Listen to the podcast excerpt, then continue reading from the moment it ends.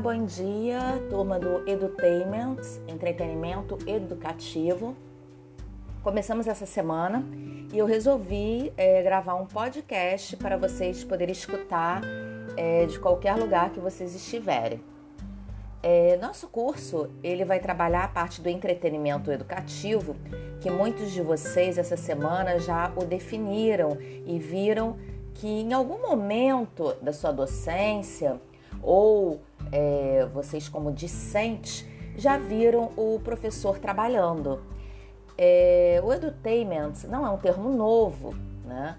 É, todos nós já fizemos atividades utilizando ou o cinema ou o rádio, enfim, é, variáveis diversas, né? Ao longo da nossa disciplina, a gente vai ver que o entretenimento, entretenimento educativo ele vai é, ao longo dos tempos, né? Ele vai é, acoplando novos gadgets. Por exemplo, agora eu estou utilizando um podcast que vocês podem utilizar com os alunos. É, a arte, o entretenimento, o que aí sim, inclui o cinema, revistas, teatro, é, tudo isso faz parte do entretenimento educativo.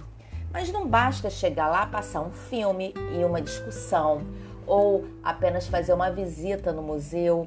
O entretenimento educativo ele tem o objetivo da construção do conhecimento de uma forma bem sólida, que o aluno aprenda e se divirta ao mesmo tempo.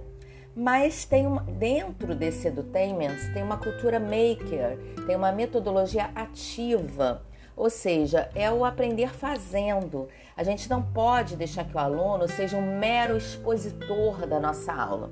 De nada adianta, por exemplo, levarmos o nosso aluno a um museu e depois pedimos apenas para eles fazerem um resumo, alguma coisa do gênero. Por que não incentivar os alunos a eles é, fazerem dentro da sala de aula uma exposição? No momento que estamos trabalhando hibridamente, por que não pedir que ele faça é, alguma apresentação de vídeo mostrando é, alguma arte, né? Às vezes ele canta, às vezes ele toca um instrumento, às vezes ele é um bom pintor, ele faz origamis, ou ele tem uma receita, enfim, cada um de nós tem algo a ser mostrado.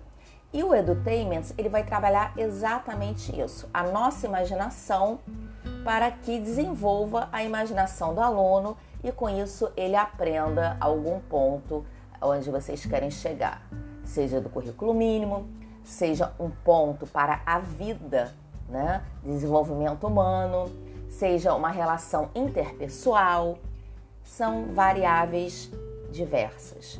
Bem, espero que tenham gostado do nosso primeiro podcast. Um grande abraço.